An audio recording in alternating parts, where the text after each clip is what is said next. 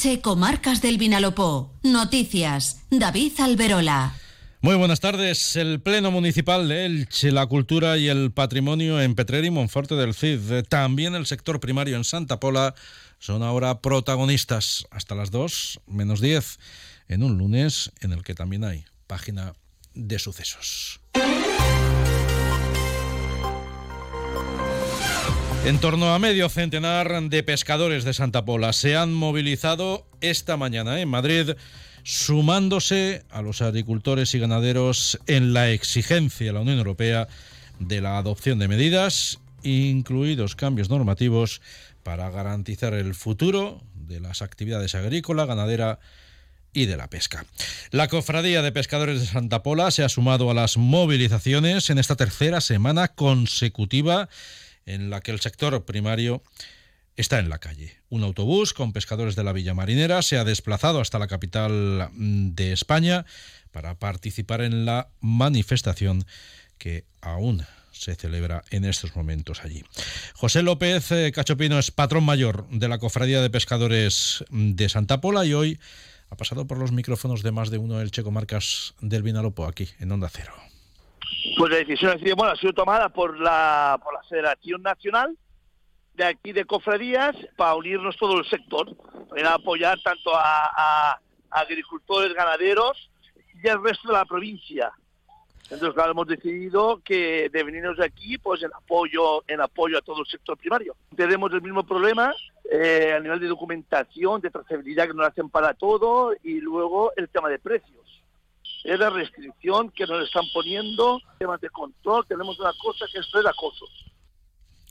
Como está ocurriendo eh, en todas las movilizaciones promovidas por los agricultores, las fuerzas y cuerpos de seguridad del Estado han desplegado un amplio operativo que de nuevo ha sido criticado por los agentes del sector primario. Es un despliegue de policía como si fuéramos peor, no lo sé, como si hubiéramos a invadir la capital despliegue aquí de, de, de, de, antidisturbios, una cosa que venimos a, protestar. Y hay furgones, hay más furgones blindados de estos que, que, como si fuera, no lo sé. Por lo menos intentaremos. Estamos aquí, estamos ayudando al sector listo. Ir todos a una y ya está, sin tener, sin que no pase nada raro, pues, pues claro, y jaleos, jaleos, ¿no? Que aquí esta gente arrancan los antidisturbios y esto es el que es por el que no es. Nosotros venimos en son de paz. Las movilizaciones del sector primario se están desarrollando en Madrid, mientras que en Elche la portada informativa ha sido durante esta mañana para la celebración del Pleno Municipal Ordinario correspondiente a este mes de febrero, que está en estos momentos en su recta final en el Salón de Plenos del Ayuntamiento.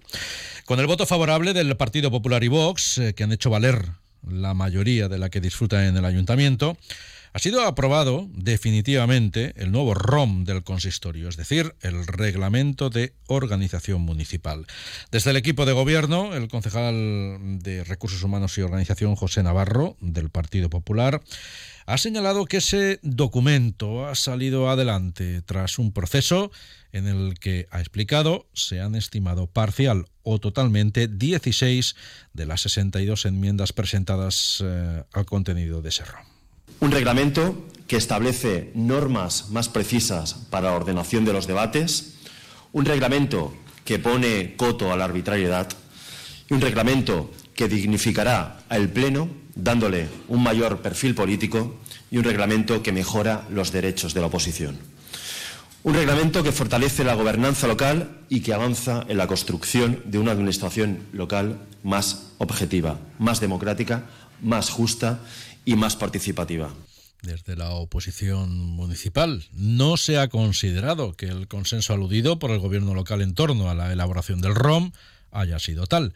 Y en este sentido se han expresado tanto Esther Díez, portavoz mm, del Grupo Municipal de Compromís Perelch, como Héctor Díez, portavoz mm, del Grupo Socialista. No es un día histórico en absoluto, es una oportunidad perdida, es una lástima que no hayan tenido en cuenta los acuerdos que les hemos puesto encima de la mesa, las propuestas que entendíamos con las que podíamos llegar a un acuerdo y que hacen que hoy lamentablemente estemos aprobando unas reglas del juego que son absolutamente parciales. A decir verdad, de 22 propuestas que ha realizado el Partido Socialista a este reglamento orgánico municipal, han aceptado cuatro, de las cuales dos yo diría que gramaticales y un poco más, señor Navarro. Por tanto, si tiene problemas de redacción, cambien al señor Pujalte. Pero desde luego creo que no se puede decir que hayan tenido una voluntad de llegar a acuerdos con nosotros. Por otro lado, la corporación, en este caso por unanimidad, ha acordado instar la concesión de la cruz al mérito policial con distintivo blanco de la Generalitat a dos agentes de la Policía Local de Elche en reconocimiento a sus 25 años de servicio. Se trata de Clemente Fernández y de Óscar Sánchez. En el turno de mociones, presentada in boche por el PSOE, se ha aprobado pedir al gobierno valenciano soluciones para las ITV eh, para la ITV de Elche y cerrar con ella con esas soluciones la problemática que ha llevado a todos los trabajadores de las ITVs de la comunidad a convocar para mañana una jornada de huelga.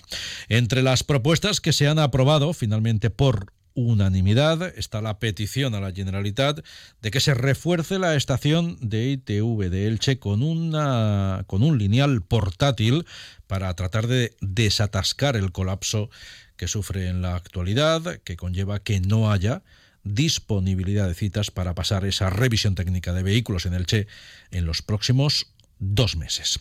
También en el turno de mociones se ha aprobado una presentada por el Partido Popular en relación a la conmemoración del 8 de marzo, el Día Internacional de la Mujer. Ha salido adelante con los votos de los grupos municipales del Partido Popular y de PSOE, la oposición de Vox y la abstención de Compromís Perelch, que no ha votado a favor después que se haya planteado una enmienda y no haya sido aceptada. En una moción debatida posteriormente, también relacionada con el 8M, que ha presentado Compromís, eh, ha sido rechazada con los votos de Partido Popular y Vox. Además, a propuesta del Grupo Socialista, se ha aprobado otra moción. En este caso, se requiere en ella la modificación de la normativa europea y española sobre la morosidad en operaciones comerciales para el sector calzado. También ha salido adelante la segunda moción elevada al Pleno por el PSOE, en la que se ha instado al Gobierno municipal a reivindicar la implementación en la mejora de servicios de dependencia. Ha sido rechazada, por otro lado, una moción presentada por Vox, en la que se reclamaba apoyar a los agricultores, pero instando la eliminación por completo de la Agenda 2030 y del Pacto Verde europeo. Y Partido Popular y Vox han tumbado la propuesta de homenajear al movimiento obrero de la ciudad de Elche con la creación de un espacio concreto, eh, centrado en el mismo en el Museo Arqueológico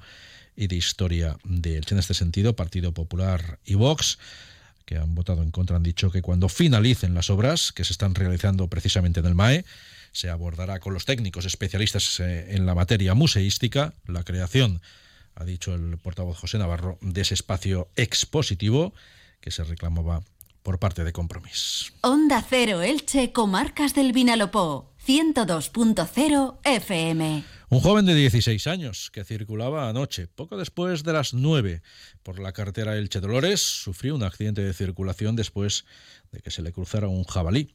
El herido pilotaba una motocicleta de 125 centímetros cúbicos y el siniestro tuvo lugar poco después como decimos, de las 9 de la noche, en concreto en torno a las 9 y 10. El joven fue atendido por el equipo médico de la ambulancia SAMU, movilizada al lugar y presentando policontusiones, fue evacuado al Hospital General de Elche por otra ambulancia de servicio de soporte vital avanzado. Por otro lado, la policía local de Elche ha detenido a un hombre de 55 años que estaba acusado de agredir a su expareja. Una patrulla policial que transitaba por la calle Diagonal fue alertada de que una mujer aseguraba que había sido agredida por su expareja. La denunciante mostró las grabaciones de los hechos donde se observaba cómo el hombre la golpeaba en la cara en varias ocasiones e incluso la agarraba mm, del cuello. Cambiando de registro, el Che Acoge superó el pasado año las 14.200 atenciones asistiendo a 4.300 personas. Las mujeres han representado el 67% de ese total y los hombres el 33% restante. Lo recoge así la memoria de actividades eh, de 2023 de la Fundación El Chacoge, que también... Eh, señala que se atendió sobre todo a ciudadanos y ciudadanas de Colombia, Marruecos, Argelia, Venezuela y Ucrania. Además, ese documento apunta a que los usuarios de los servicios del Chacoge buscaron apoyo a modo de asesoramiento jurídico en materia de extranjería, formación, información sobre protección internacional de asilo, hogares de acogida eh, y atención psicológica o sensibilización contra actitudes racistas y xenófobas. Trini Urban es la coordinadora del Chacoge. Al margen de las cifras, el Chacoge trabaja con el fin de ubicar a la persona como sujeto activo de su propia experiencia migratoria, promocionando e impulsando su autonomía y desarrollo personal y social. Promover y reivindicar los derechos de las personas migrantes y refugiadas al tiempo que fomentamos la capacidad de acogida de la sociedad española. Quiero destacar el papel decisivo del voluntariado como implicación de la sociedad civil en el proceso de transformación social. Más asuntos. En Monforte del CID, en Apena, eh, se ha celebrado este mediodía eh, la presentación del programa de actividades diseñado para conmemorar el 50 aniversario del hallazgo del toro íbero, escultura emblema del municipio de la comarca del Medio Vinalopó que fue descubierta en el año 1974 y que se estima que tiene su origen eh, a inicios del siglo V antes mm, de Cristo. En Petrer ya se ha abierto el plazo de inscripción para participar en una nueva edición de Art al Balcó, la exposición itinerante de pintura en lienzos de gran tamaño colgado en los balcones que este año llegará al casco histórico de la localidad durante la segunda quincena del próximo mes de septiembre. El plazo de inscripción para los artistas, para que puedan participar en esta nueva edición de Arte al Balcó, va a estar abierto hasta el 23 de marzo. El pasado año, la exposición eh, contó con la participación de 87 obras. Los artistas interesados en participar en eh, esta nueva edición deben de inscribirse acercándose al Museo Damaso Navarro o por medio del correo electrónico o del número de teléfono del propio complejo museístico. Isabel Navarro es coordinadora y promotora de Art al Balcó en Petrer. Entre los valores que tiene Art al Balcó uno de ellos y casi el primordial es hacer visible a la gente anónima. Cualquier persona que le guste pintar, que tenga dotes para ello, puede hacerlo y expresar su creatividad. Buscamos personas con ganas, con ilusión, que quieran plasmar sus ideas en los balcones de los diferentes pueblos del recorrido que hace Artalbalco. Centrándonos ahora en la previsión meteorológica.